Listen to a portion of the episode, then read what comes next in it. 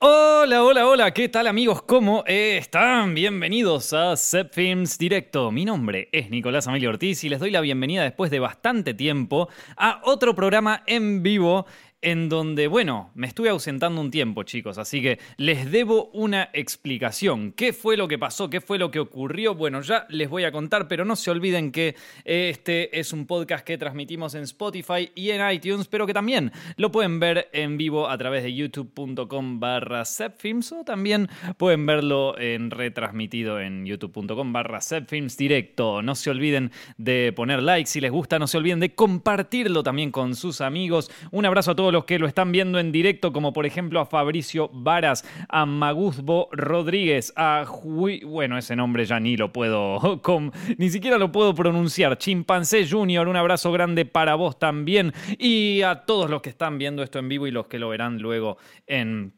Spotify o en iTunes. Bueno, gente, ¿por qué me fui? ¿Por qué estuve desaparecido por 15 días? Quizás ni te enteraste porque, bueno, pasa, pasa el tiempo y uno se va olvidando de la gente. ¿Vieron que, que uno a veces corta con la novia y piensa no la voy a superar nunca? Mirá, no pasaron ni dos semanas y vos ya te olvidaste de mí. ¿Cómo no la vas a superar a ella? Bueno, en fin, no sé, por, no sé a qué se debe todo este cuento, pero bueno, aquí estamos, ¿eh? de nuevo, nuevamente. Eh, resulta que estuve de rodaje, chicos. Estuve de rodaje en... Eh, aquí en País Vasco, en el norte de España. Eh, un, rodaje de un piloto para una serie que realmente quedó buenísimo. Realmente quedó buenísimo. No, no contaba tanto sobre esto, la verdad, no, no les comentaba tanto sobre este asunto, porque bueno, todavía no, no, sabía si se iba a poder filmar bien, qué era lo que iba a pasar, si iba a haber algún problema, bueno, cualquier tipo de cosas. No estaba... Ah, yo, yo, soy una persona muy pragmática. Hasta que no veo la cámara puesta sobre el trípode y los actores frente a cámara, para mí no se hizo todavía. Y por suerte, con pandemia, con todas las dificultades que implica un rodaje en este, en este momento de nuestra historia, puedo decir que tenemos el material. Puedo decir que terminamos de filmar, puedo decir que terminamos con todo y puedo decir que lo hicimos bien, que quedó buenísimo.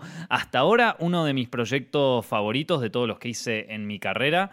Eh, de hecho, Quedé, quedé, muy contento con el material. Es mi primer rodaje fuera de Argentina también, así que bueno, si contamos Sin en la vida real no, porque Sin en la vida real fue en Los Ángeles, pero fue una producción argentina. Esta es una producción Argentina, uruguaya, europea, bueno, tiene un poco de todo, tiene un poco de todo como las mejores cosas, tiene un poquito de esto, un poquito de lo otro, pero, pero bueno, digamos que es... Eh, a ver, también una de las primeras series o uno de los primeros proyectos que yo hago con un elenco y un equipo de los cuales no conocía casi nada, por, por lo tanto también fue algo nuevo para mí y en general fue una, fue una experiencia espectacular. Ya les voy a contar un par de cosas más referidas a esto. Algunas personas me están preguntando dónde la van a poder ver. Bueno, todavía eh, no puedo contarles porque eh, hay, bueno, ciertas dos plataformas que están interesadas en este momento y como le dije y como les dije esto es un piloto así que solamente grabamos dos episodios de ocho eh, Probablemente los otros seis los estemos grabando. Para mí los estaremos grabando, pero esta es una opinión personal, una apreciación personal. Quizás los grabamos antes, quizás los grabamos después. Pero para mí los vamos a estar grabando entre fin de, fines de 2021, principios de 2022, si todo sale bien. Creo yo, porque... Em, estas negociaciones con plataformas y qué sé yo llevan un tiempo, sobre todo si se está haciendo una preventa, que eso quiere decir que eh, estás vendiendo el piloto junto con la primera temporada y quizás eh, te quieren negociar por una segunda temporada también, o por un remake, o por lo que sea, o por los derechos para determinados países. Y esas negociaciones pueden tardar bastante tiempo, sobre todo cuando hay un presupuesto en juego, pero yo creo que va a funcionar todo bastante bien eh, y aparte veo un interés y aparte veo que, eh, bueno, que, en este caso tenemos un gran elenco y aparte creo que es un gran proyecto. O sea, realmente estoy muy orgulloso y es una de esas series y cosas que, que primero realmente no, no, o sea, estoy, estoy verdaderamente orgulloso de que se haya hecho, así como lo estuve con cine en la vida real también, eh, pero esta esta siento que, viste, cuando subís de nivel, siento que subí de nivel, loco. Así como te lo digo, siento que subí de nivel y, siento también que es una serie que, va a gustar mucho. O sea, como que es un tipo de, serie que yo miraría y me, divertiría, ¿viste?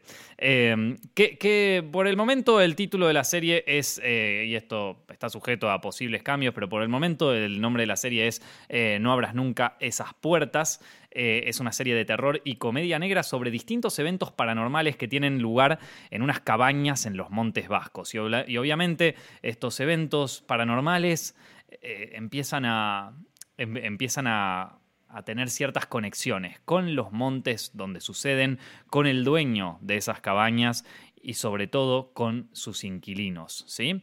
Es una especie de mezcla entre Gravity Falls, una mezcla con eh, Twin Peaks, o sea, si les gustan ese tipo de cosas, cabañas, eventos paranormales, cuentos de la cripta podría ser otra de, otra de las referencias, o sea, si les gustan todas esas basuras, bueno, esta, esta, sería otra, otra de esas. Bueno, Twin Peaks no, Twin Peaks está. No, son, son todas series buenísimas, pero esta va por ese, va por ese lado. Así que eh, nada, espero, espero. Tengo ganas de mostrárselas ya. Lamentablemente, es una de esas cosas donde yo.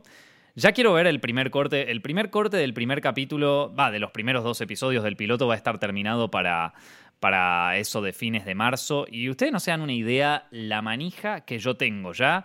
Habrán visto en Instagram que estuve compartiendo un par de imágenes. Si no me siguen en Instagram lo pueden hacer. Es el, creo que junto con YouTube es el único lugar donde estoy compartiendo cosas porque Twitter y Facebook yo no tengo. Así que eh, ahí quizás eh, sea el único lugar donde pueden ver que estoy compartiendo algo. Eh, entonces, nada, ahí, eh, ahí estuve publicando un par de imágenes, por imágenes en crudo directamente, y, bueno, he visto que la, que la, reacción de la gente ha sido muy positiva, así que muchas gracias. Em, les cuento un poquito más, eh, ya les conté un poco sobre, sobre qué se trata, sobre estos eventos paranormales que ocurren en unas cabañas en los Montes Vascos, eh, pero les voy a contar el elenco, loco, el elenco estoy...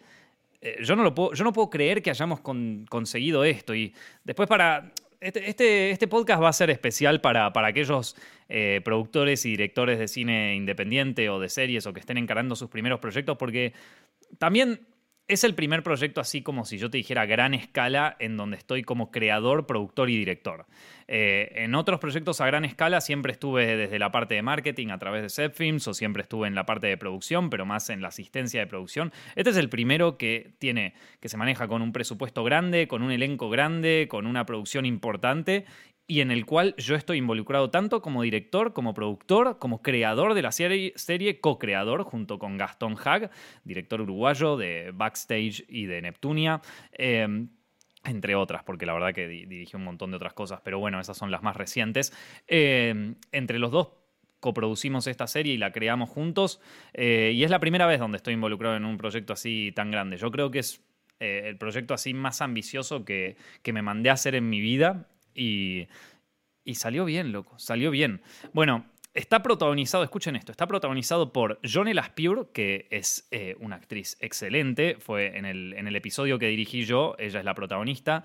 Es una actriz que en este momento está nominada al Goya por Mejor Actriz Revelación por su papel en Anne, una película que se estrenó el año pasado. También eh, actúa en una película que es, bueno, eh, dirigida por un argentino, se llama Aquelarre, eh, yo la, bueno, la casté a ella para, para el papel principal de mi episodio, el que dirigí yo, y después eh, tenemos también a eh, Eduardo Rosa, que seguramente algunos lo ubiquen, probablemente más que nada en México, por el papel que eh, hace en, La Casa de las Flores, creo que a partir de la temporada 2. Eduardo Rosa también es el, es el otro actor del episodio que dirijo yo.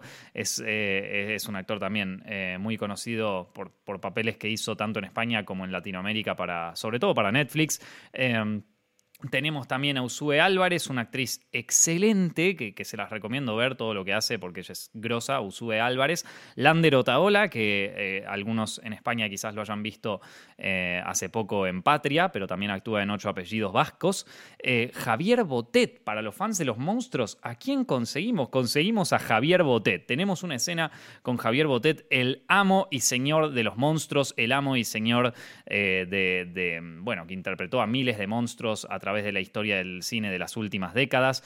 Eh, el último monstruo que interpretó fue uno en His House, una película de terror de Netflix, pero también es conocido por interpretar monstruos en El laberinto del fauno, no sé si la vieron esa, es el hombre pálido, es también la mujer turbia en, eh, va, mujer, hombre, no se sabe muy bien qué es, ahí en Rec, es también eh, uno de los villanos de La Cumbre Escarlata, también es uno de los monstruos de It, el leproso, sin más ni menos. Eh, un actor con una carrera extraordinaria que también participó del segundo episodio yo a Javier Botet no lo dirigí, pero sí eh, lo, vi y, bueno, fue, un honor poder haber trabajado con él en un, actor de un género o especializado en un género que a mmí particularmente me fascina, que es el terror, así que la verdad que fue un honor tremendo. Y eh, después también tenemos a Sorion Eguilior, un maestro que quizás algunos lo conocen porque en la película El Hoyo es el señor que dice todo el tiempo obvio. en esta serie no dice obvio, pero es el dueño de las cabañas y es aquel que va a contarles todas estas historias que transcurren en estos, eh, en, bueno, en esta maldición de los Montes Vascos, que se, que se ata un poco también a una profecía y un montón de personajes que se entrecruzan y que bueno, en algún punto sería una especie de cuentos de la cripta, pero que poco a poco se va desarrollando y se va convirtiendo en una especie de Twin Peaks. Los primeros dos capítulos eh, los grabamos en estas semanas, duró nueve días el rodaje, eh, una preproducción de unos tres meses, no, bueno, leímos el ok a la preproducción alrededor de enero, un mes, sí, fines de diciembre, vamos a poner un mes y medio para estar seguros, eh, pero ya es un proyecto que vengo trabajando desde hace más tiempo del que, del que me imaginaba. Son, es un proyecto que une varias varias, situaciones que fueron ocurriendo y que, y que bueno, nace un poco de, de, varias cosas. Pero antes quería también contarles que, o sea, en, en este proyecto también entraron algunos técnicos que son cracks, o sea, para empezar, ya que les venía hablando del hoyo, eh, si ustedes la vieron, el hoyo, eh, bueno, además de tenerlo a Sorion, que es eh, el señor que dice obvio en el hoyo, también participó de este rodaje Mario Campoy, que es un artista de FX, de efectos visuales, y que ganó el premio Goya a ¿Qué fueron? ¿Mejores efectos visuales? Bueno, de, eh, por justamente El Hoyo. Eh, él, participó en este proyecto, participa también Ernesto Báez, que es uno de los mejores directores de fotografía del País Vasco y yo te diría de todo, el, todo, toda España. Eh, Alaya Arnaiz en vestuario, junto con Bryce Pampín de Jefe Eléctricos. Eh, bueno, en, también desde el departamento de Grip tenemos todos, todos los juguetes de Collider Film Solutions, una de las, también una de las mejores eh, eh, casas de gripería de, País Vasco. está también, eh, bueno, Manolo Gallego, un artista de maquillaje también muy conocido, que debo decir que Manolo me ha salvado a uno de mis personajes por un tema de peinados. después de Tander Manieiro. que es el, director de sonido, el que hizo el sonido directo, que quedó muy bien. Berta Castrillejo, nuestra querida asistente de dirección, que aparte de eso es la encargada de todo este proyecto, porque se encargó de que pudiéramos terminar todo a tiempo, en un tiempo de locos, una genia total de la vida y la, verdad, la verdadera directora de este proyecto fue Berta y eh, Elena Pérez en dirección de arte. Eso, ese fue nuestro... Ese fue nuestro, nuestro equipo eh, de trabajo para estos, para, estos dos pilotos. Eh, que bueno, que probablemente los estemos, los estemos lanzando en algún... O sea, a ver, en este momento estamos en negociaciones por ver qué plataforma nos va a comprar la serie entera. ¿sí? Eh, no les puedo decir dónde va a salir porque en este momento hay, bueno, hay un par de plataformas, pero hay sobre todo dos plataformas importantes que eh, están, estamos en negociaciones a ver quién nos ofrece el mejor deal para, para, para distribución y también para la producción de la temporada. Estos contratos llevan tiempo y puede ser una, movida larga, así que eh, no, les puedo, no les puedo decir bien cuándo, pero saben que ni bien tenga la noticia, la tengo. Por momento, por el momento, la serie es de mayor titularidad mía, así que si en un momento no se vende, yo subo lo. Bueno, mía y de Gastón, ¿no? Porque somos eh, co-creadores. Eh, eh, en algún momento, si, si, esto no se llega a vender, si, si todo sale mal, chicos, la publicamos y ya está. Pero así que cuándo va a salir, no lo sé, porque todavía nos queda filmar el resto de los capítulos. Son seis y tenemos que terminar de cerrar el deal con la distribuidora, o sea, con la plataforma. Esta es una serie que va a ir a plataformas, eso seguro. Eh, mm. lo que sí les puedo decir es que probablemente lancemos un tráiler eh, a eso de más o menos en mayo por ahí. Eh, por, mayo probablemente haya, haya un tráiler disponible. y mi idea es que en junio empiece a dar vuelta a los pilotos por algunos festivales de cine.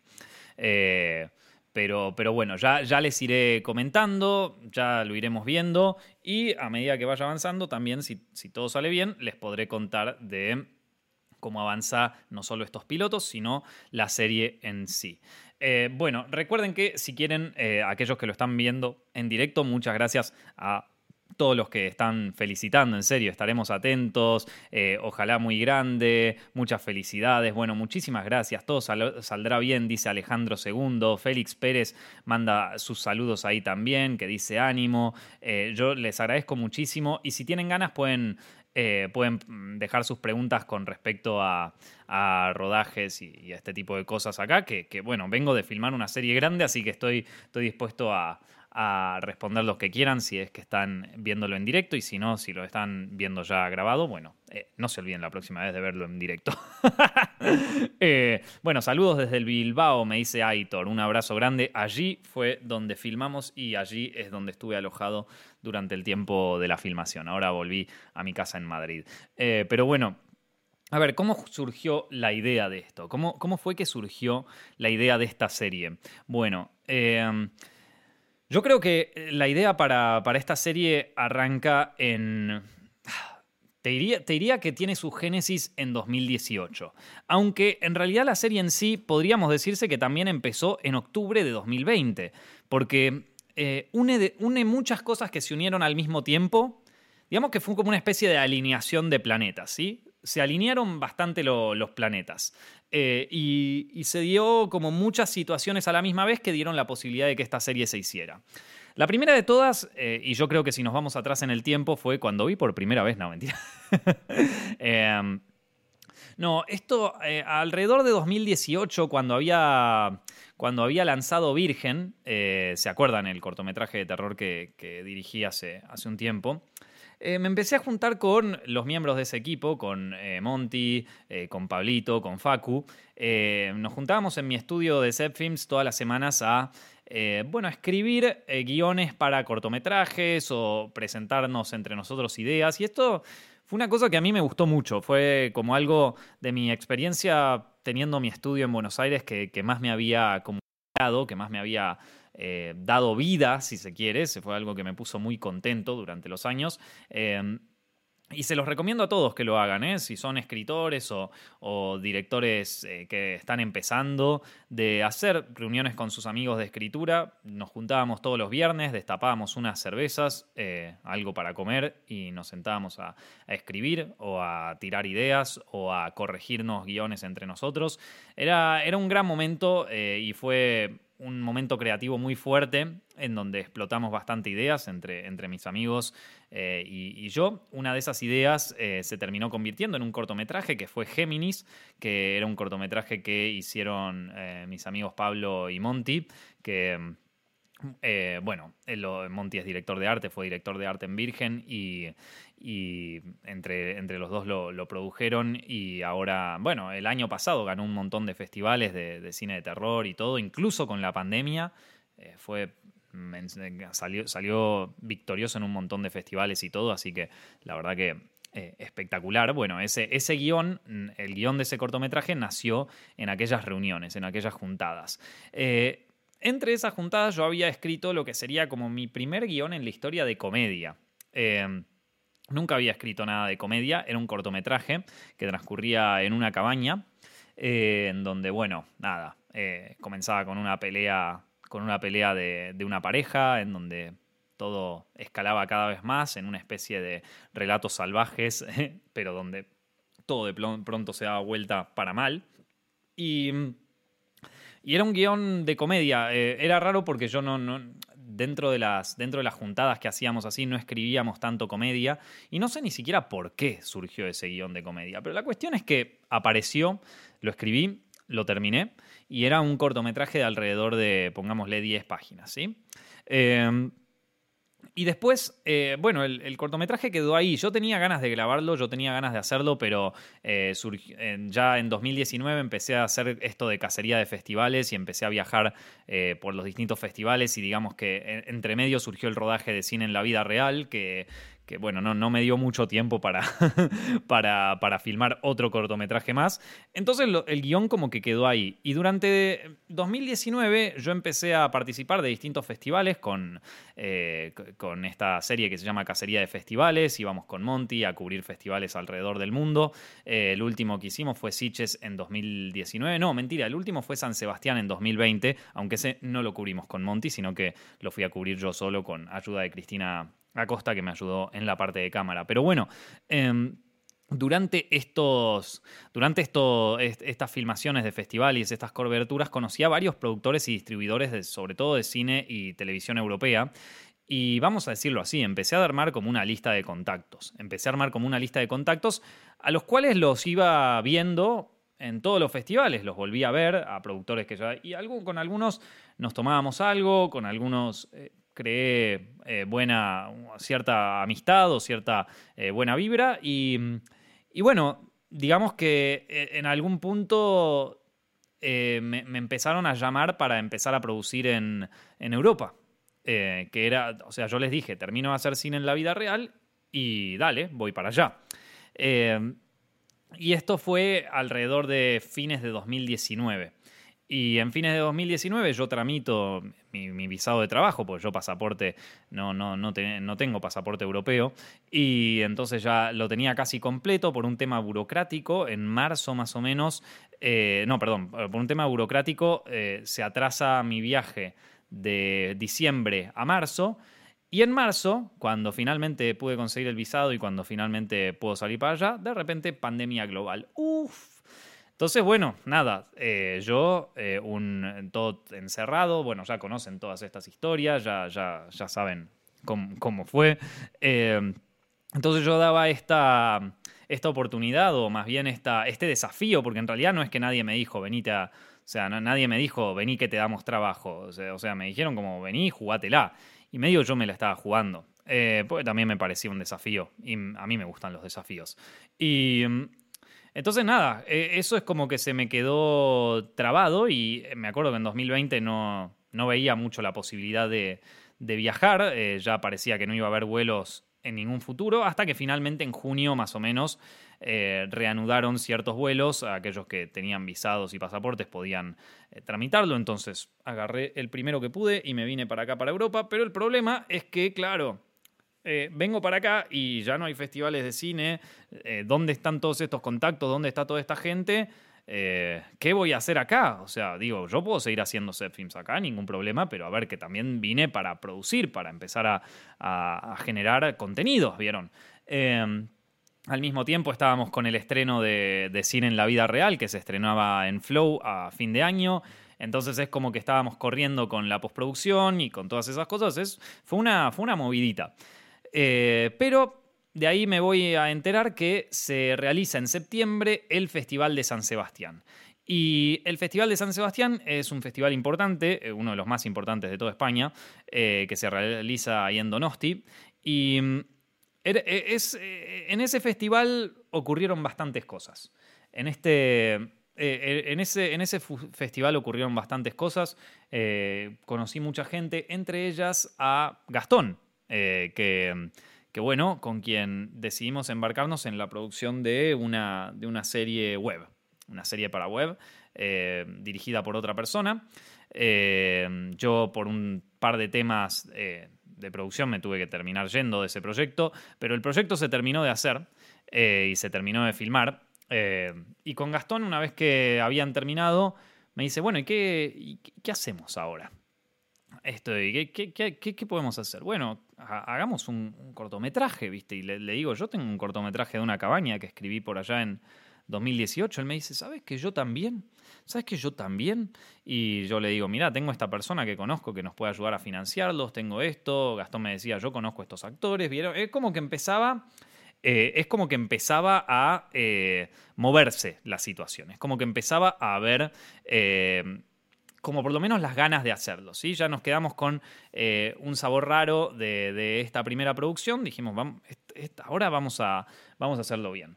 Y, y entonces empezamos a, Empezamos a nada, mandarnos los guiones que teníamos, yo le mando el mío, él me manda el de él, nos lo empezamos a corregir y qué sé yo, y en un momento, digo, justo en ese, en ese tiempo, era justo cuando estábamos lanzando cine en la vida real y cine en la vida real le fue muy bien, o sea, le fue muy bien, se estrenó por Flow y fue una de las series más vistas en Flow en aquel momento. Eh, y yo estaba, la verdad que estaba muy contento con cine en la vida real, pero tenía ganas de hacer algo. A ver, que cine en la vida real me encanta, pero tenía ganas de hacer algo un poco más largo. Cine en la vida real son episodios de 15 minutos. Digo, ¿por qué no hacemos episodios de. O sea, un, un piloto en serio? ¿Por qué no hacemos un piloto en serio de 24 minutos? Como se, hace, como se hacen los, los, episodios de series de televisión, así, más tranqui, 24 minutos, guiones más largos, desarrollemos un poco los personajes, dale, vamos, leímos que sí. El problema era, bueno, de dónde sacábamos la financiación para hacer este primer piloto. Y ahí, bueno, es donde empecé a lustrar un poco estos, estos contactos, Gastón también, fuimos por un lado, fuimos por otro, eh, justo dio que así en la vida real había explotado en Argentina, entonces yo tenía como una serie que le había ido muy bien, eh, entonces nada, tenía como cierta confianza de parte de algunos inversores que conocían, que conocía, eh, por otro lado, yo tenía algo de dinero ahorrado en Bitcoin de hace un tiempo, así que eh, eso creció. Eh, vieron que, Bitcoin medio que explotó en, los últimos meses, entonces como que también tenía algo de ahorro por ahí. Entonces es como que se fueron alineando las cosas, ¿vieron? Se fueron alineando. Y, y bueno, finalmente se da esta situación de que conseguimos parte de la financiación para eso, conseguimos una productora que estaba dispuesta a poner, como si yo te dijera, la infraestructura para poder hacer este trabajo. Y eh, nos faltaba, claro, el elenco y el equipo técnico. El elenco y el equipo técnico lo fuimos consiguiendo eh, tranquilamente, Fue, llevó tiempo porque eran muy, muy cracks y, la verdad que tengo que decir que, confiaron mucho en este proyecto y por eso le estoy súper agradecido a todo el equipo técnico porque, porque bueno, era un proyecto de dos un argentino y un uruguayo que se, mandaron a hacer esto y que, ¿qué hacen estos acá? ¿Viste? O sea, perfectamente podrían haber dicho, ¿qué hacen estos acá? Y sin embargo, ahí estábamos, loco. Ahí estábamos y, se, se, la, y se la jugaron por el proyecto y la verdad que estoy súper agradecido porque hicieron un trabajo eh, intachable, vieja. Intachable. Así que bueno, así fue como... Eh, fue así como, digamos, como surgió la idea y cómo se pudo hacer. Había una de las cosas que, que nos daba que nos daba un poco de miedo, que era el tema del elenco, pero finalmente pudimos conseguir al elenco. De cómo lo conseguimos, esto es rarísimo porque fue, nada, fue empezar a, empezar a llamar gente que conocíamos y que esa gente llamaba a otra gente y, finalmente dimos con un elenco que para mí fue espectacular. O sea, eh, Gastón me pasó primero para mi episodio un par de actrices que podían hacer el papel de, Nerea, que es el personaje de este capítulo. Eh, y y eh, es la protagonista. Y la que más me había gustado, eh, que aparte yo la vi en San Sebastián, pero la vi fuera de contexto, era Jone, Jone Laspiur. Esto fue antes de que la nominaran al Goya. Eh, y yo la elegí sobre todo por, bueno, por un par de cosas que, me gustaron mucho y me parecía que, podía funcionar muy bien en este papel. Tenía la cara y, y después también viendo las cosas que había hecho es como que, no sé, vi que funcionaba muy bien, vi que podía funcionar muy bien. Eh, Edu Rosa apareció por, por la recomendación de, de, una amiga de Gastón, de Rebeca, y, em, y entonces ahí eh, es como es como se empezó a formar, por lo menos de, mi episodio, los personajes. Lander Otaola, que actúa en Patria también, aparece en el episodio de Gastón eh, y ellos son amigos de toda la vida. Sorion había aparecido en otro rodaje de Gastón, entonces es como que se sumó enseguida. Y después, más que nada, fue charlas con los managers. Eh, el tema de Javier Botet era nuestra primera elección, queríamos tenerlo a Javier Botet, pero, eh, pero lamentablemente no teníamos manera de acceder a su manager porque no teníamos ni idea cómo conseguir Eh, Y entonces en vez de Javier Botet teníamos a otro actor. Eh, ese otro actor tenía compromisos con otra película y no pudo. No pudo venir. Al principio nos confirmó, pero después nos canceló por los compromisos de esta película. Y de algún modo, como para como para reparar esa, eh, como e, ese tema, nos dijo, bueno, a ver en qué los puedo ayudar. Y nosotros, Gastón muy inteligentemente le dijo, mira, primero hacernos una carta de intención para la temporada, o sea, para tenerla en la temporada. Y segundo, eh, ¿no nos puedes encontrar a Javier Botet de alguna manera? Y nos pasó el dato del manager de Javier Botet, hablamos con él y así fue como se dio. Fue, básicamente tremendo, eh, muy bien. Eh, yo por primera vez estuve negociando con el manager de Javier Botet, un flash. Temas, contratos, temas, todo nuevo para mí, todo nuevo. ¿Viste cuando de repente estás hablando por teléfono con alguien y decís, ¿qué hago yo acá? ¿Qué estoy haciendo yo acá? Bueno, eso fue básicamente mi situación constantemente, todo el tiempo. Eh, otro, otro desafío muy grande fue, bueno, a ver, de cara al rodaje, para mí uno de los temas importantes en este guion, porque, claro, al ser un guion de 24 minutos, eh, o sea, ya un, episodio largo, yo tenía personajes que quería, quería trabajarlos bien. Quería trabajar bien el arco del personaje, de, la protagonista sobre todo, eh, lo que iba pasando, hay un giro al final. Yo creo que en cuanto a guion, este, este salió bien, loco. Yo creo que en cuanto a guion, este salió bien. O sea, no, no digo que los otros salieron mal, eh, salieron, que es lo importante. Pero este, en cuanto a guion, gente, te lo digo yo, salió bien. Eh, y, pero, pero estaba buscando como bien eh, el, tema de actuación acá para mí era importantísimo, porque había una escena eh, muy bastante fuerte entre dos personajes, eh, donde ellos discuten, pero discuten fuerte, ¿vieron? Discuten fuerte, y, necesitaba que, eso estuviera bien actuado, porque, pero, pero no bien actuado, recontra remil bien actuado. Yo tampoco tengo tanta experiencia con actores, eh, sobre, o sea, sí he dirigido actores y qué sé yo, pero tampoco es que soy el mejor director de actores de la historia.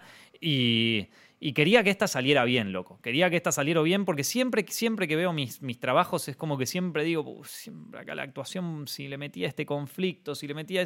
La actuación y el guion son, son como mis dos traumas en los cortometrajes, ¿vieron? Eh, y siempre siento como que se podría haber hecho mejor. Entonces, en este caso le metí mucha fuerza y por suerte eh, Edu y Jone se entregaron totalmente a los ensayos y a todas las referencias que, les di. Y yo creo, que la, yo creo que la escena quedó espectacular. Yo creo que la escena quedó, espectacular. Eh, habrá que verla montada, pero, pero por una, creo que fue una de las escenas más difíciles de, dirigir que tuve en mi vida. No tanto por la posición de cámara y eso, sino más bien por, por nivel dramático, ¿viste? Esas cosas que decís, mm, esto, esto capaz es medio difícil de hacer. Me daba un miedo esa escena, me daba un miedo, pero creo que lo logramos, gente. Creo que lo logramos, creo que salió bien. o por lo menos lo intenté. Eh, lo vi, lo vi. Eh, lo, vi ya hecho, a la, gente le gustó, ahí en el rodaje hubo, hubo buena recepción y acá lo, que tienen los vascos es que si te lo, o sea, si te lo tienen que decir, te lo dicen. Si algo les parece una mierda, no tienen ningún problema en decírtelo. Y eso lo aprendí. Si están enojados con algo, te lo van a decir. Pero también te van a decir si las cosas salen bien. Y, acá, en ese sentido, yo, creo que... A ver, que hasta que no la vea montada no les puedo decir. Pero la verdad que me, que me gustó mucho, loco. Que me gustó mucho cómo, cómo se dio. Eh, nivel... A todo nivel. Nivel... Eh, desde la performance hasta cómo estaban vestidos, hasta la fotografía espectacular. Tuvimos suerte, loco, tuvimos suerte porque eh, filmamos con una Arri, pero aparte conseguimos unos lentes anamórficos. Yo en mi vida grabé con lentes anamórficos. Sí grabé con Arri, sí grabé con, eh, con Red, pero nunca con lentes anamórficos. Y esto fue una pasada, eso estuvo increíble. Eh, con, eh, o sea, la, imagen que logramos ahí, que logró Ernesto sobre todo, eh, junto con su equipo de eléctricos, liderados por Bryce, la verdad que fue, que fue espectacular, que fue espectacular y, y es de nuevo esas cosas que las vos las ves y decís, loco, qué bueno, qué bueno. Yo, yo sé, que esto, sé que esto va para adelante, ya te lo digo, sé que esto va para adelante. Eh, entonces, nada, fue, fue así Y, tengo ganas de mostrarles más cosas, ¿eh? tengo ganas de mostrarles más, pero, pero bueno, eh, ya les digo, ya, les iré mostrando, ya sea por historias de Instagram y qué sé yo, pero bueno, nada, quedó, quedó excelente. Que, la, verdad que estoy, estoy muy contento eh, con el resultado. Y... Y bueno, esto en cuanto a, esto en cuanto a las especificaciones técnicas. Después, uy, bueno, después les tengo un par de anécdotas más, ¿no? Pero, pero quería responder algunas preguntas acá que, que, ¿cómo se llama esto? Eh, eh, que dejan acá en las. En, el directo. A ver, eh, Pachón Power dice que haces Nico tanto tiempo. Un abrazo grande para vos. Estoy. Justo te quería preguntar por tu técnica para acercarte a los actores o cómo compartes tú la comunicación con actores. Bueno, por suerte, habiendo, habiendo pasado el tiempo, la verdad, es que ya. ya acercarme a los actores no es algo que me dé tanto miedo. lo que me preocupa a veces es yo como desde la parte del guion y desde la parte de la comunicación de qué es lo que quiero lograr con ellos eh, en esa escena. Es algo muy difícil de ir puliendo. La verdad es que es una de las cosas más difíciles, porque claro, cuando, cuando recién empezamos nuestra carrera, y esto lo digo en general, cuando recién empezamos nuestra carrera en audiovisuales, estamos más impactados normalmente por las, las proezas técnicas, ¿vieron? Nos, nos empieza... Lo, primero que nos llama la atención, porque también es un mundo nuevo para nosotros, es el mundo eh, técnico. ¿Viste? Con qué cámara se filma, eh, cuáles son las diferencias de profundidad de campo, eh, cuál es el lenguaje cinematográfico, cómo montar algo para que parezca eh, más orgánico. No, nos interesan ese tipo de cosas, las cosas técnicas, cómo hacer un buen sonido, cómo lograr. Pero no nos ponemos a ver, primero y principal, el guion y segundo, las actuaciones. Y esto yo se los digo de experiencia propia, o sea, a mí mismo me pasa con, con, todas las cosas que dirigí, que hice, que siempre en, esa parte siento que quedó flojo. Y siempre que terminaba un proyecto sentía que quedaba flojo.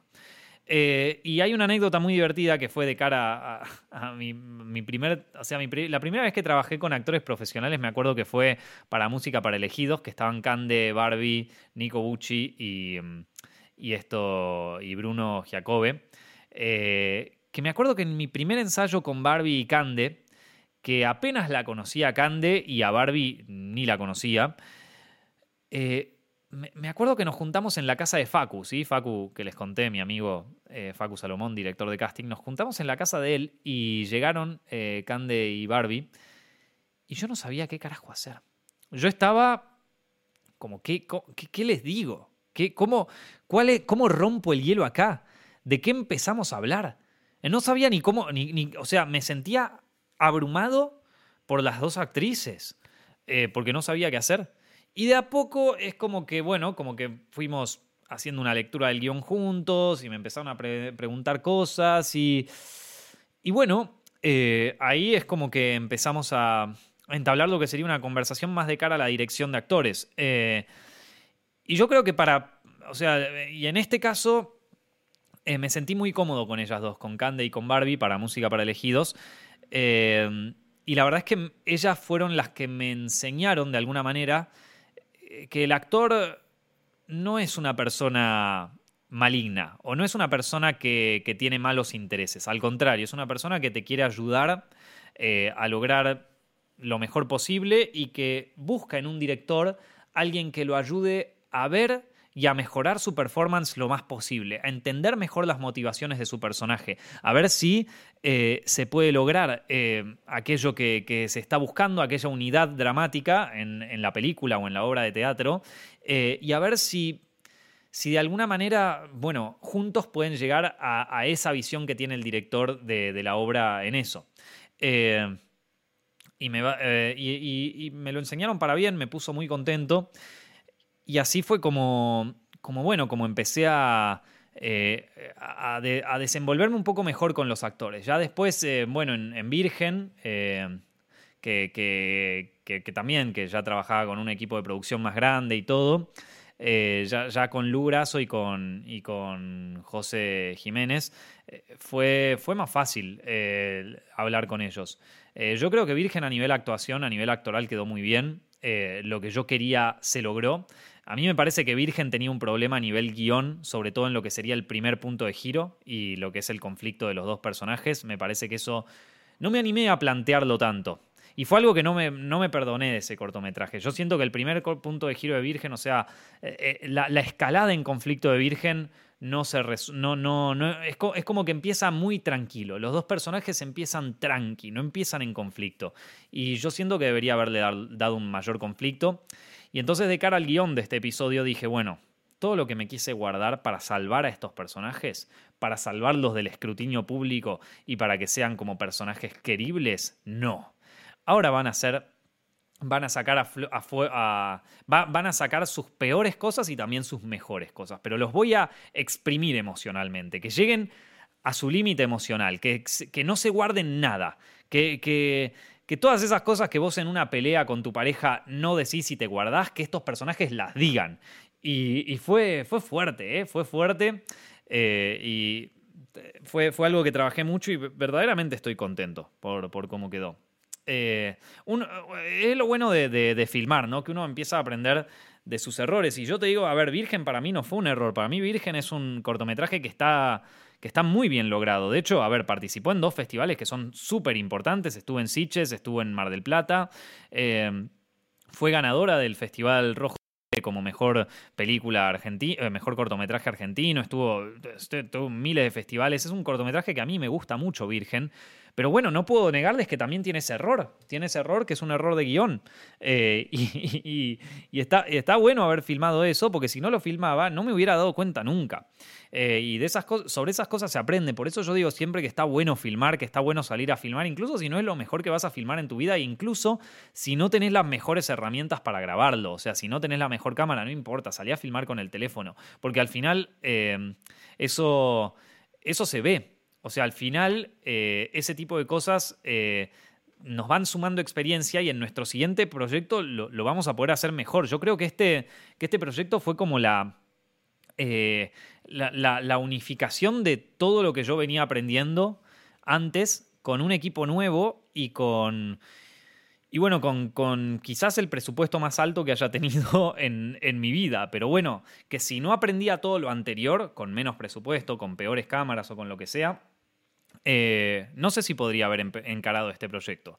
A eso, eso es una cosa que también me, deja así como, como, enseñanza y que también se lo quiero llevar a ustedes, chicos, que es que eh, muchos a veces me, escriben, tanto en Instagram como acá mismo en los comentarios de, de YouTube y eso, que ¿Cómo hacen para vender su guion a una productora grande? ¿O cómo hago para que un productor me financie mi próxima película? ¿O cómo hago para conseguir el dinero para hacer mi ópera prima? ¿O cómo hago para conseguir una buena cámara? ¿O qué sé yo? Y, y la realidad, chicos, es que al principio de la carrera esto es algo que que yo también lo pensaba, ¿eh? yo también siempre estaba pensando, ¿cómo puede ser? ¿Cómo puedo hacer para conseguir financiación? ¿Cómo puedo hacer para que un productor me vea, para que alguien me descubra y, haga lo que yo quiero que haga, eh, lo que yo quiero hacer y, me dé luz verde y el presupuesto máximo? Pero hay, hay dos realidades acá, chicos. Eh, hay dos realidades y es, por un lado, que supongamos que ustedes le dieran el presupuesto más grande y el equipo técnico más grande y qué sé yo, no estarían preparados para, este, para, para encarar un equipo. Y se, los digo no como de forma condescendiente, sino como algo que me ocurrió a mí. Yo siento que si este proyecto me daban toda esta libertad y todo este presupuesto y toda esta historia, cuando recién empecé mi carrera yo colapsaba. Colapsaba porque no estaría preparado para este momento. No estoy preparado para, por ejemplo, manejar un director de fotografía que es espectacular en su trabajo y al mismo tiempo a un, a un director de maquillaje que se ganó un Goya y a una actriz que está nominada al Goya. O sea, no podría, no sabría qué decirles, porque ese miedo que tuve en Música para Elegidos, cuando me junté con las dos actrices, en este, en este proyecto ya no estamos hablando de un corte, estamos hablando de un proyecto en donde están involucradas varias productoras. Me hubiera agarrado un paro cardíaco. O sea, simplemente en el ensayo ya me hubiera muerto de un paro cardíaco. Eh, del miedo, del miedo de tener que, encarar eso y de cada segundo que pasa en donde sale algo más mal es tu culpa, es tu responsabilidad. Cada centavo que se pierde en la producción es tu responsabilidad. Y decime si eso no es presión. Entonces yo agradezco muchísimo de haber hecho todos los proyectos que hice con sus errores y con sus aciertos, incluso, incluso El Bosque de los Sometidos, que es una película que, a ver, tiene sus mil millones de errores, eh, pero es una película que a mí me enseñó casi todo. Me enseñó casi todo. La veo hoy y digo, que sí que tiene sus problemas, ¿eh? Pero esa película yo la grabé hace 10 años, hace más de 10 años, hace... Oh, no, no, no, va a cumplir 10 años ahora en 2022. Eh, una película que, que, filmé cuando tenía 19 años y hasta... y al día de hoy, viste, fue una escuela de cine para mí. Eh, y no reniego de eso. Y no teníamos la mejor cámara. De hecho, la cámara de un móvil hoy en día es mejor que la cámara con la que grabé el bosque los sometidos. Entonces, no, no. Eso, eso los digo porque. Porque a veces nos, nos trabamos con eso, donde oh, yo tengo tantas ideas, pero nunca encuentro quién me las produzca o nunca encuentro cómo hacerlas. Celas, celas igual. Tengas más o menos presupuestos, tengan más o mejores o peores actores. ¿Vos, crees que, o sea, y, eso es algo que a mí me, costó mucho entender y algo que yo me frustré mucho, pero que, que es importante, ¿no? No temerle, no temerle a fracasar, no temerle a hacer cosas que, quizás no estén tan buenas. Todas las cosas buenas de este mundo están pavimentadas en fracasos. Así que nada, eso eso en cuanto a la. No, me acuerdo cuál fue la pregunta. Empezamos a hablar, empezamos a hablar sobre, sobre la dirección de actores y terminamos acá. Perdón, perdón por, por haberlos llevado por, por, un círculo raro de reflexión, pero bueno, acá estamos, ¿vieron? Acá estamos. Eh, bueno, a ver, quiero, quiero responder un par más de preguntas. Eh, a ver, un par de preguntas. ¿Cuánto fue el presupuesto? Todavía no, no puedo decirles el presupuesto porque porque todavía no lo sé. Eh, no incluimos la postproducción todavía, así que ya, ya, se, la, ya se los diré. Eh, gracias a...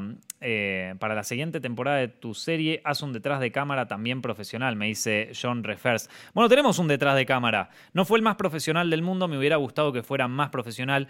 Yo soy muy partidario del detrás de escenas, porque bueno, porque me dedico al marketing digital, entonces sé lo importante que es tener una buena foto fija y todo eso. Si bien tenemos, porque en una parte del rodaje yo me empecé a encargar de eso y tenemos buenas cosas filmadas y tenemos entrevistas a los actores y todo, me parece que se podría haber hecho mejor, ¿eh? Me parece que el backstage se podría haber hecho mejor. Em, a ver, ¿qué, tenemos por acá? Eh, bueno, eh, estoy, estoy, leyendo acá un par, de, un par de, sus, de sus preguntas y de sus comentarios. Em, ¿Ahora te ves cerca de dirigir algo en Estados Unidos o alguna productora tipo A24? No sé, loco, no sé, todavía no. primero vamos a ver si podemos terminar este proyecto. Vamos, las cosas de a poquito. Yo también tengo ganas de hacer la segunda temporada de cine en la vida real, que no, me niego a hacerla, hacer cine en la vida real durante la pandemia, porque no hay nada que me gustaría menos que filmar. Eh, algo que tiene mucho que ver también con el turismo, donde hay un montón de gente con mascarilla puesta. O sea, hasta que no saquen el tema de usar mascarilla en la calle, que yo creo que tiene para rato, ¿eh? me parece que esto tiene para rato, para rato, porque esto, eh, yo no sé, Ay, es que estoy tan enojado con este tema, ahora les voy a contar de temas COVID durante, durante el rodaje. Pero hasta que no pare el tema de la, de la pandemia y hasta que no aflojen con el tema de las mascarillas, yo no voy a grabar un plano de algo turístico si está todo el mundo con mascarillas. Es así, así te lo digo. Así que la segunda temporada de cine en la vida real será en, otro, en otro momento, eh, más adelante. Eh, bueno, ¿qué les decía? Eh, a ver, a ver, a ver. ¿Cómo hago para buscar localizaciones de hospitales y más zonas? bueno, en cada país está la Film Commission, la comisión de cine de, cada país, donde te ofrecen localizaciones. Y si no, simplemente las buscas y le preguntas al dueño si podés filmar. Es así. a ver, ¿Qué crees que fue lo más valioso que aprendiste en este rodaje? Me pregunta Dubán. Em, eh, bueno, esto que les contaba, ¿no? Primero sobre el tema de dirección de actores, eh, lo valioso que es un buen equipo técnico, eh, lo distinto que es filmar en, Argentina con respecto a Europa. pero también me puso muy contento. O sea, la verdad que no. Viste, estuve en un proyecto que, a ver, digamos, es un proyecto de envergadura un poco más grande ¿sí? Que costó caro, pero, pero lo pude hacer y lo pudimos terminar y lo pudimos terminar bien y se ve bien. Y te diría que ahora no solo puedo, o sea, es como que me hizo sentir bien de que puedo, puedo dirigir un proyecto grande. Eh, cosa que, a ver, que, digo, uno siempre dice, sí, yo puedo, pero después cuando llega el momento de decir, mm, ¿y ahora?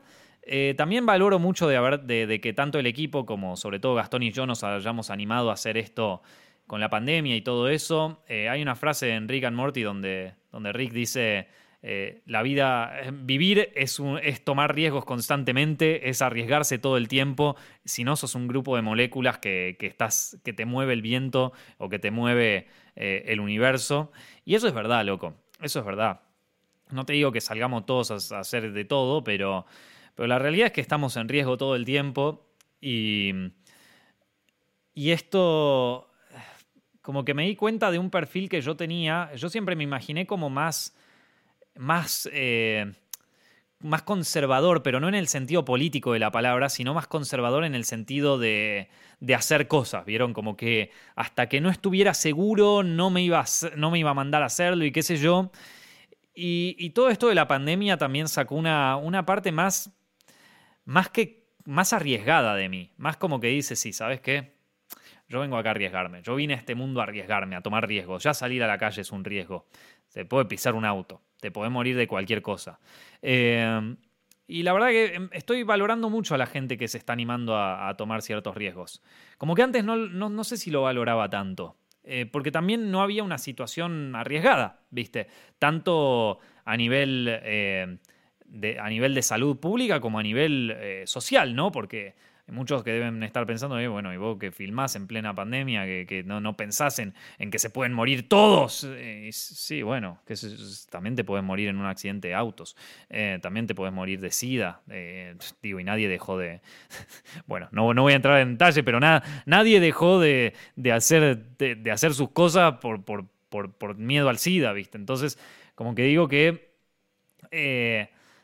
ser consciente de los riesgos que uno tiene en la vida, y ser capaz de, enfrentarlos, es algo que hoy en día estoy valorando cada vez más. Incluso si bien tomamos todas las medidas de seguridad habidas y por haber, que, bueno, que, por más que algunas me, me parezcan un poco ridículas, eh, se, se, tomaron todas las medidas de seguridad durante el rodaje y todo eso, pero no deja de ser algo arriesgado, no deja de ser algo en donde, en donde también la gente puede convertirse en, arriesgada en el sentido de que, bueno, que yo eh, no quiero filmar si no, si no se cumplen estas medidas de seguridad o yo no quiero hacer, ¿viste? Y filmar es una actividad arriesgada, loco. Son como 30 personas, que por cierto no dimos ningún caso positivo de, COVID, así que eh, gran noticia, ya pasó la ventana de germinación del virus como para que alguien pueda venir a reclamarme, eh, así que no, no tuvimos ni un solo caso, pero la realidad es que filmar es una actividad de riesgo es una actividad de riesgo. Se junta mucha gente en distintos lugares, las afueras y todo. Es una actividad de riesgo. Es, al igual que es una actividad de riesgo eh, trabajar en un supermercado o no sé, bueno, ni hablar de trabajar en un hospital, pero es una actividad de riesgo en donde uno tiene que saber en, el, en que te estás metiendo un riesgo. También es un riesgo entrar en un centro comercial abalanzarte con un montón de personas en la Navidad española, que es en pleno invierno, con la calefacción prendida en un shopping cerrado, eso también es un riesgo, ¿vieron? Pero, eh, pero no, no, se te imponen tantas medidas de seguridad para entrar en un shopping abarrotado de gente. ¿Por qué? No lo sé.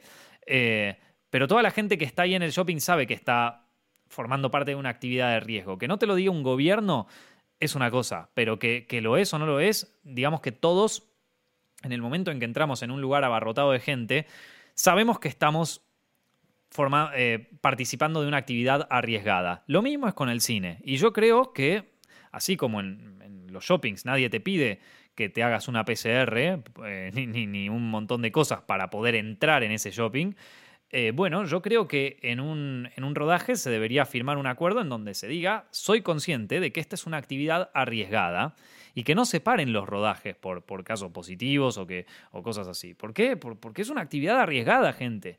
Porque es una actividad arriesgada. No, no separan los, los supermercados porque una persona dio positiva en COVID. Tampoco se da. entonces, bueno, acá es más o menos lo mismo. ¿Viste? Ser consciente de que, una, de que es una actividad arriesgada, tomar las medidas de precaución posible. Eh, pero también aquellos que participan no pueden quedarse con, la chancha los 20 y la, fábrica, la máquina de hacer chorizos, ¿viste? O sea, eso una o la otra. Y si te, come el miedo, bueno, deja de filmar. Deja de filmar. Pero Nico, es mi trabajo, es lo único que tengo. Bueno, pero no se puede todo, porque en este momento es una actividad arriesgada. Para mí no es tan arriesgado, pero bueno, es una actividad arriesgada. eh, porque, lo dicen, porque lo dicen los líderes. Entonces, eh, si, si, te da tanto miedo, entonces no filmes. Y ya está, punto, fin de la historia. Bueno, eh, a ver, me estoy viendo un par de, un par de, preguntitas más sobre el tema. No. No, bueno, sobre cómo filmar en, COVID es una actividad arriesgada y qué sé yo. Nosotros tomamos todas las medidas que hay en País Vasco, hay una, hay una serie de buenas prácticas para el COVID durante rodaje, que las respetamos todas súper bien. Algunas a mí personalmente me parecen medio ridículas, no te voy a mentir, porque al final de todo eso nosotros podemos tomar todas las precauciones posibles, pero ¿quién, pero el que nos cocinó el pollo para el catering, ¿quién le hizo una PCR a ese tipo? Nadie, nadie. Entonces, es como, bueno, qué sé yo, en un punto decís, bueno, yo lo hago, viste, pero la verdad, mm, parece algunas cosas, algunas cosas me parecen un poco ridículas. Em, y las hice no porque yo creciera en ellas, sino porque lo decía en el manual este de buenas prácticas. Pero bueno, viste, qué sé yo, no, no, no sé, a ver, que, por lo menos se pudo filmar, gente, que por lo menos se pudo eh, filmar. Bueno, eh, a ver, ¿dónde podremos ver la serie? Me pregunta Agustín. Eh, todavía no les puedo dar una eh, una respuesta clara porque todavía la tenemos que filmar toda. Filmamos simplemente los pilotos. Eh, si bien tenemos un par de plataformas digitales eh, que están interesadas en comprarnos los pilotos y la serie completa, todavía no les puedo garantizar nada. lo que puedo decirles es que para mayo van a tener un tráiler de la serie eh, y ojalá que, pasa que los contratos de, adquisición de, contenidos y de producción y de todo eso llevan bastante tiempo y pueden pasar dos cosas. O la negociación se estanca y estamos mucho tiempo, o de repente la negociación es, es rapidísima y estamos filmando en, o sea, en, dos semanas. Así que hasta que no, hasta que no tenga esos datos no, no, les, puedo, no les puedo garantizar nada. Eh, algunos... Eh, algunos me preguntan diferencias entre grabar en Argentina y grabar en Europa. Eh, bueno, eh, muchos quizás piensen que grabar en Europa es, es, la meca y es lo mejor, así como lo puede ser grabar en Estados Unidos. Sí es verdad que en Europa he tenido mayores facilidades en cuanto a la organización del rodaje. No solo porque tenía una de las mejores asistentes de dirección que existen en el mundo, sino también porque esto, porque digamos que en un punto la gente es un poco más organizada. Eh, esto también viene con, su lado B, ¿no? Hay gente, sobre todo dentro, dentro del área de producción, que es tan organizada que, si de repente ocurre un imprevisto, empieza el estrés, ¿viste? Eh, y, algunos entran en pánico. Eh, entonces, viene con sus positivos y sus negativos. Pero en general, te digo que em, un rodaje en, acá en España a mí me resultó bastante más cómodo como director eh, en cuanto a, a ver, en cuanto a, eh, a, organización sobre todo. Eh, se toma bastante en serio eso. Bueno, también es que, es que, otra cosa es que trabajé con un equipo técnico espectacular, por eso eso también digamos que suma. Pero una cosa que yo rescato de grabar en Argentina y que y que se, digo porque hay mucha gente que dice, no, bueno, yo me quiero ir de Argentina, que qué sé yo, me quiero ir. A, mí, a, mí primero Argentina es un país que me encanta. Eh, estoy seguro de que, de que volveré a trabajar en Argentina y de hecho sigo, sigo haciendo trabajos allá desde, desde el exterior. Eh, es un país que a mí me gusta mucho, es un país que, eh, hay muchas cosas que, que extraño de Argentina. qué sé yo, viste, que escuchar, ir, ir en el subte escuchando, bueno, o ir en el bondi, escuchando eh, en la ciudad de la furia a la noche, pasando por el obelisco y, está, y estás en el colectivo que tenés que llegar a tu casa y se larga a llover y la humedad de Buenos Aires y, de pronto nada, nada, hay algunas cosas melancólicas de Buenos Aires, un café, loco, como un café porteño, loco, cómo extraño esas cosas. Esas son pequeñas cosas, ¿eh? Pero bueno, sobre el tema de filmaciones, eh, para mí Argentina es un. Argentina y quizás Latinoamérica en general, es un gran país para empezar una carrera es un gran lugar para empezar tu carrera. No, no quizás tanto para, para crecer, eh, eh, por, bueno, por un tema de, falta de recursos y otras cosas, pero, pero para empezar una carrera, Latinoamérica es un gran lugar. ¿Por qué? Porque con pocos recursos se pueden hacer muchas cosas. Porque estamos acostumbrados, porque venimos del tercer mundo y estamos acostumbrados a producir con pocos recursos, a hacer cosas con pocos recursos, a, y a hacer cosas buenas con pocos recursos, ¿viste? O sea, eh, que, esto acá en Europa quizás no es, ¿viste? Vos le propones a alguien, bueno, voy a filmar con mi cámara, la de mi casa, eh, una, una, película independiente y, la voy a hacer yo solo con un par de amigos y te dicen, para, para, para, para. Y, el, el, y el segundo de dirección, ¿dónde está? Y, el, y el DIT, no tenés DIT. Y, y, para, y, esto, ¿por qué no lo filmamos con una cámara más grande? Y entonces empiezan a, surgir las expectativas y es como que no puedes filmar nunca tu ópera prima. Porque si no es perfecta, si no tenés a todo el equipo, si no tenés a todos bien pagos y si no tenés todo bien armado, no se puede filmar. Eh, hay muy pocos casos en este momento que, lo estén haciendo. Quizás uno de ellos sea la primera temporada de Paquita Salas de los Javis. Eh, pero, pero no hay mucha gente que se arriesgue a filmar con poco con pocos recursos en, Europa. En cambio, en Latinoamérica sí. En Latinoamérica eh, no, no, le tenemos tiempo. Eh, no, no, le tenemos miedo a eso. Y, es muy bueno para aquellos que quieren empezar su carrera. Porque cuando empezas tu carrera, digamos que muchos recursos no tenés.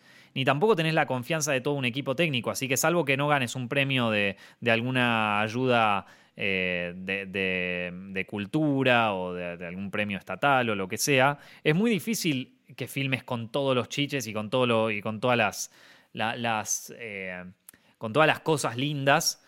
Eh, teniendo tan poca experiencia, ¿vieron? Entonces, en ese sentido yo rescato filmar en Argentina, en ese sentido yo rescato también filmar en Latinoamérica, que digo, es donde empecé yo. Yo empecé filmando una película con cero recursos, con mis amigos, eh, que, a ver, la película es cuestionable. O sea, te, acepto que no es la mejor, la mejor obra de toda la historia, no, no es. No, no es Boogie Nights, no es La Masacre de Texas, no es. O sea. Pero sí es una película y se pudo hacer. Y se pudo hacer. Y a mí me enseñó muchísimo hacer esa película. Eh, entonces yo, viste, y esas cosas solo se podrían haber logrado en Argentina, porque acá yo creo que alguien a un proyecto independiente le huye un poco. Y allá tenemos más, tenemos más ganas de hacer cosas, porque tenemos poca guita, porque tenemos pocos recursos y porque donde veamos la posibilidad de hacer algo lo hacemos, porque tenemos eso también, tenemos mucho espíritu los latinos para, para esas cosas. Y entonces yo eso, eso lo rescataría, ¿eh? Eso lo rescataría. Eh, y por eso creo que, no, que, es una.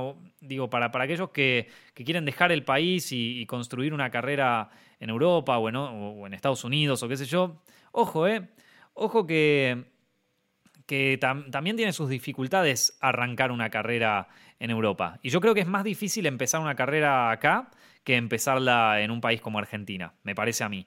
Parece que, es más difícil encontrar gente que confíe en tu proyecto, gente que, te ayude y todo ese tipo de cosas. Te estoy hablando de amigos, ¿eh? ni siquiera de, productores y eso, de, amigos que se sumen a, filmar con uno y todo ese tipo de cosas. Así que por, eso, por eso les digo que, no...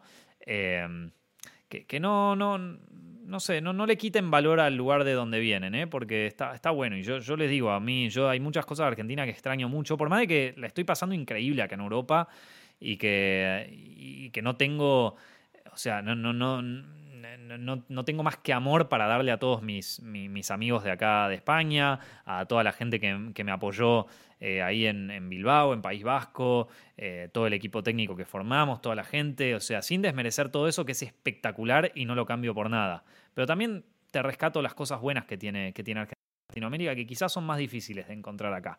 Pero bueno, chicos, dicho todo esto, espero que eh, esto les haya dado una idea general de lo que fue filmar una serie.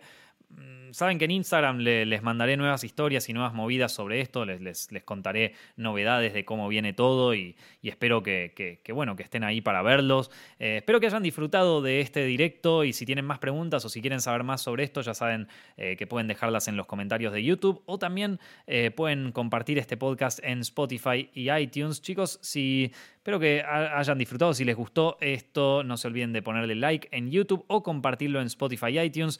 Suscríbanse a Zepfilms en YouTube y en las distintas redes sociales. Mi nombre es Nicolás Amelio Ortiz y bueno, como ya les dije antes, nos estamos viendo la semana que viene.